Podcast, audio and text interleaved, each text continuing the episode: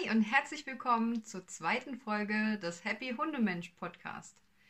Heute mal mit Bild, wenn du auf YouTube gehst beziehungsweise ähm, bei Facebook schaust. Denn ich dachte, ich zeige mich jetzt einfach auch mal persönlich, nicht nur mit meiner Stimme. Wenn du jetzt natürlich über eine übliche Podcast-Plattform zuhörst, dann ähm, siehst du mich nicht. Aber das ist nicht so schlimm.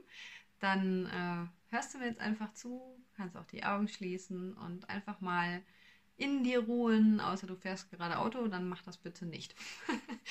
ähm, ich möchte dir heute eine Ergänzung zur letzten Folge geben. Und zwar war ja da eine kleine Übung, dass du dich in die Welt deines Hundes versetzt und Revue passieren lässt, was so am letzten Tag mit ihm so stattgefunden hat, was ihm vielleicht gefallen haben könnte und was nicht so. Und ja, das kann man ja sogar zu einem abendlichen Ritual beispielsweise machen. Und jetzt möchte ich dir mal erklären, wie du mit diesen Erkenntnissen, mit diesen Beobachtungen weitermachen kannst. Dein Hund ist ein ganz bestimmter Typ. Und er hat ganz bestimmte individuelle Bedürfnisse. Natürlich, als Hund hat er bestimmte Bedürfnisse, die auch andere Hunde haben, aber wie genau diese aussehen, ist ja auch immer ein bisschen unterschiedlich. Und damit du deinen Hund besser verstehen kannst und noch besser auf ihn eingehen kannst, geht jetzt eigentlich diese Folge wirklich nur um das. Natürlich bist du in den meisten anderen Folgen dann äh, auch wieder wichtig, aber es ist mir jetzt einfach auch ein Anliegen, dass du merkst, wie viel du eigentlich über deinen Hund weißt. Du kannst jetzt einfach mal deine Gedanken wandern lassen und nachher deine wichtigsten Erkenntnisse aufschreiben oder du schreibst zwischendurch auf, wenn jetzt ziemlich viel kommt. Das erste ist, wenn du dich in deinen Hund hineinversetzt und bestimmte Situationen beobachtest, welches Gefühl in dir hochkommt. Und da geht es auch um das Temperament deines Hundes. Ist das vom Gefühl her eher so zackig und energiegeladen oder ist das eher gelassen? Ist es eher ein bisschen unsicher, ängstlich? Ist es eher hm, sehr stark, sehr selbstbewusst? Oder eher schon in die Richtung, dass die Unsicherheit in so eine übertriebene Stärke geht, also dass er so sich größer macht, als er eigentlich ist. Also versuch mal ein Gespür dafür zu bekommen, wie dein Hund sich fühlt in den verschiedenen Situationen. Also wenn jetzt zum Beispiel etwas Gutes passiert ist, sagen wir, er sieht jemanden, den er mag, oder einen Hund, den er mag, wie geht er damit um? Ist er eher so ein bisschen schüchtern oder geht er ganz stark drauf zu und weiß ganz genau, was er will? Oder ist er eher so verspielt oder eher ernst? Also versuch mal so, dich so richtig auf seine Schwingung so einzulassen und einfach mal zu gucken, wie fühlt sich das an und kennst du dieses Gefühl oder ist das so völlig anders, als du es bist? Wenn du das Temperament und die Eigenschaften deines Hundes schon ein bisschen näher beleuchtet hast, kannst du auch mal schauen, welche Bedürfnisse, welche Gefühle sind denn da? Weil ähm, Gefühle sind ja im Endeffekt Zeichen dafür, ob Bedürfnisse befriedigt wurden oder nicht. Also zum Beispiel gibt es die äh, Bedürfnisse, dass du sicher bist und auch Schutz bekommst und das will dein Hund ja auch. Selbstbestimmtheit ist ein Bedürfnis, Zugehörigkeit, Gesundheit, körperliche und geistige Stimulation und Regeneration. Also sich auch mal auszuruhen wieder, wenn was spannend war und wenn dein Hund zum Beispiel frustriert ist, kann es sein, dass er eigentlich mal eine Pause braucht. Oder wenn er traurig wirkt oder unsicher wirkt, kann es sein, dass die Zugehörigkeit irgendwie nicht so da ist, dass er sich ja zu, zugehörig fühlt, also dass er sich verbunden fühlt. Sagen wir mal, das ist jetzt eine schwierige Situation und dein Hund reagiert äh, sehr unsicher, sehr in sich gekehrt dann könnte es vielleicht auch sein, dass er irgendwie nicht so spürt, dass du bei ihm bist. Dass er vielleicht, sagen wir mal, du, du hast jetzt eher so über, ähm, Signale und Leckerchen und so mit ihm gearbeitet. Das ist ja eigentlich eine Sache, die auch nicht verkehrt ist. Aber vielleicht braucht dein Hund dann noch mehr diese Komponente, dass du siehst, was überhaupt los ist und ihm das auch irgendwo zeigst. Durch das Hingehen ähm, zu, sagen wir mal, es ist jetzt ein Gegenstand und du fasst das einfach mal an. Oder wenn ihm ein anderer Hund Angst macht, dass du den auch mal anschaust und deinen Hund dann wieder anschaust und sagst, alles gut. Also es kommt ja auch darauf an, was du eben ausstrahlen kannst, wenn du selber nicht glaubst, dass alles gut ist. Bringt es nicht viel, das zu sagen, das spürt dein Hund. Aber ja, du kannst ja auch da sehr viel beitragen. Und dieses Thema Zugehörigkeit ist eben für deinen Hund dann auch, dass du vermittelst, durch deine Haltung, dass du für ihn da bist und dass du jetzt nicht nur ein Verhalten von ihm möchtest, sondern dass du sein Verhalten auch verstehst und auch für ihn da bist und versuchst ihm zu helfen. Genau das gleiche ist ja auch beim Thema Sicherheit wichtig. Ne? Also wenn dein Hund unsicher ist, ängstlich ist, dann ist es oft die Unsicherheit, also dieses, diese fehlende Sicherheit, die Gefühle in ihm auslöst. Und das kann man nicht wegdiskutieren. Also selbst wenn du das anders siehst, selbst wenn du sagst, hey Mensch, das ist doch nur ein Traktor, der da hinten rumfährt, dann wäre das trotzdem für deinen Hund schlimm, auch wenn du das nicht so siehst, aber für ihn ist es laut und schnell und was weiß ich was. Er findet es komisch, weil es durchs Feld fährt und das nicht so oft passiert. Also er, er kann da einfach nicht sich entspannen, weil er einfach denkt, das könnte eine Bedrohung sein. Egal um was es geht. Schau mal, welche Bedürfnisse dein Hund in diesem Moment befriedigt oder vielleicht vermisst. Also wenn da welche nicht so richtig erfüllt werden konnten.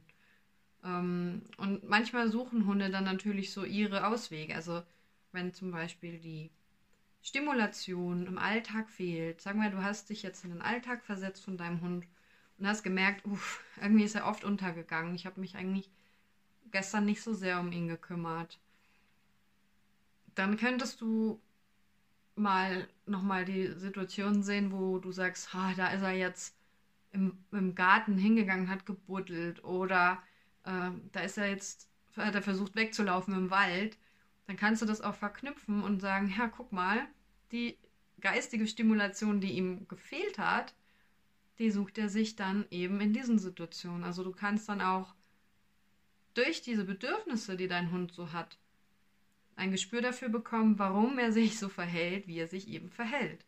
Und dann natürlich spielt dann auch sein Temperament, seine Rasse, sein Alter auch noch mit rein. Die Bedürfnisse verändern sich ja auch teilweise. Ja, und auch die Geschichte deines Hundes, die Erfahrungen deines Hundes, aber auch äußere Faktoren oder andere Lebewesen in eurem Umfeld spielen ja eine Rolle. Und es ist wichtig, dass du einfach das Ganze lernst auch aus der Perspektive deines Hundes wahrzunehmen, weil er kann sich ja nicht mit Worten an dich wenden. Er kann ja nicht sagen, hier, Frauchen, ich meine es ja nicht böse, aber ich möchte gerne jetzt mal einfach ein bisschen was für meine körperliche Fitness tun.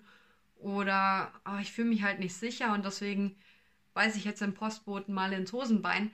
Das kann er dir ja nicht erklären. Würde er das tun, würdest du es vielleicht sogar besser verstehen können. Aber du siehst nur, okay, er macht da jetzt was, was ich nicht möchte. Und wenn du es nicht bewusst versuchst, hast du ja keine weitere Information dazu. Deswegen ist es so gut, wenn du dir wirklich hin und wieder oder vielleicht täglich die Zeit nimmst und dich in deinen Hund hineinversetzt. Wenn du geübter wirst, kannst du das sogar im selben Moment. Und dann kannst du viele Dinge, die vielleicht nicht so gut laufen, auch umgehen. Dann kannst du seine Bedürfnisse besser stillen. Du kannst Probleme abwenden, die dein Hund halt nun mal mit manchen Dingen hat. Du kannst versuchen, die äh, Situation lockerer zu gestalten und so weiter. Und wenn du weißt, was dein Hund braucht und was ihn zu dem Hund macht, der er ist, dann bist du ja auch eine viel bessere Freundin oder ein viel besserer Freund für ihn. Das letzte Mal habe ich dir ja dieses Beispiel mit ähm, dem Partner oder, oder engen Bekannten, engen Freund ähm, gebracht, wo du dann nicht gefragt wirst, wenn es ein Problem gibt, sondern er geht dann zu jemand anderem und fragt den.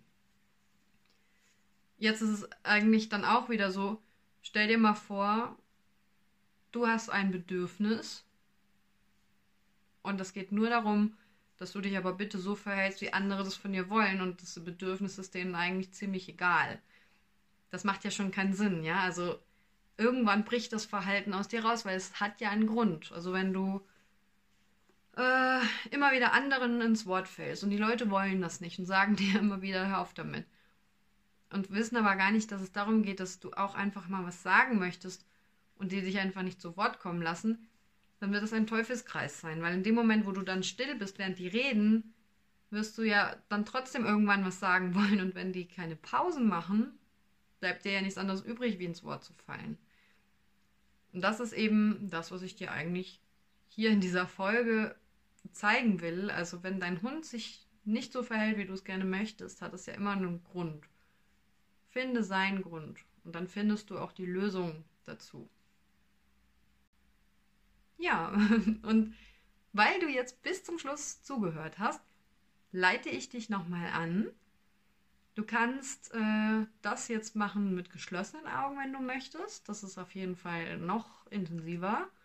Oder du suchst dir einfach einen Punkt aus, wo du hinschaust und dann atmest du ganz bewusst ein und aus, am besten relativ lang.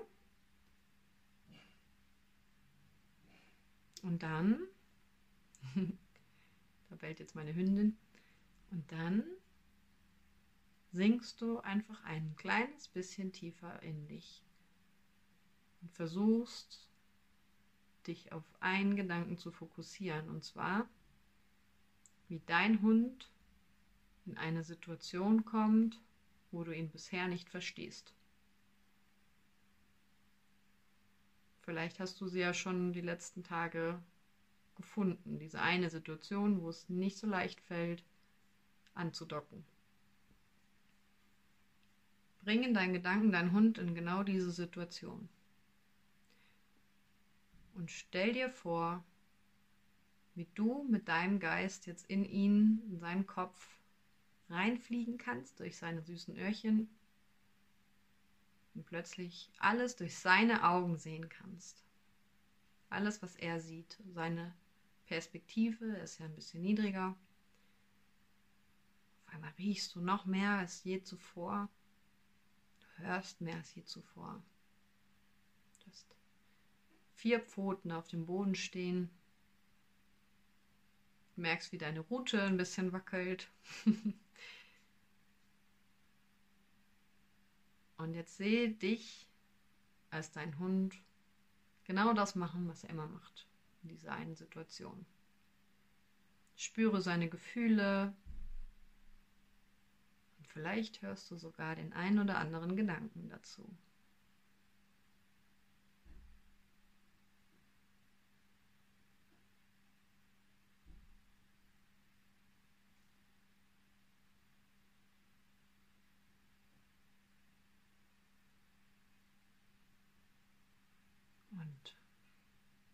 dann versuch mal, dich anders zu verhalten.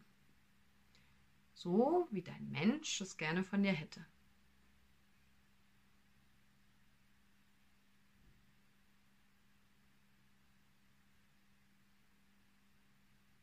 Und dann wirst du merken, welche Bedürfnisse nun vielleicht dagegen sprechen.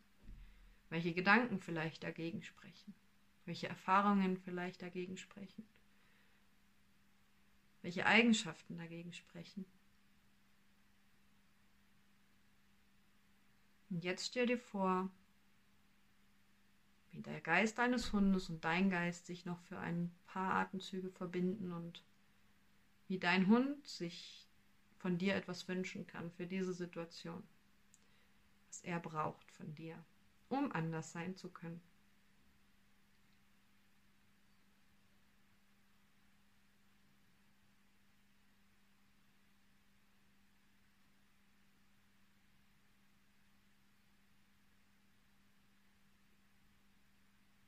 Und dann komm wieder zurück in deinen Alltag. bedanke dich nochmal bei dir selbst für diese tolle Erfahrung und dass du dich darauf eingelassen hast. Ich hoffe, du konntest ein, zwei Erkenntnisse daraus mitnehmen und freue mich sehr darauf, wenn du beim nächsten Mal wieder einschaltest. Gerne kannst du auch kommentieren und liken und folgen. Und ich freue mich auf jeden Fall, dass du dabei warst und wünsche dir noch eine wunderschöne Zeit mit deinem Hund. Bis dann.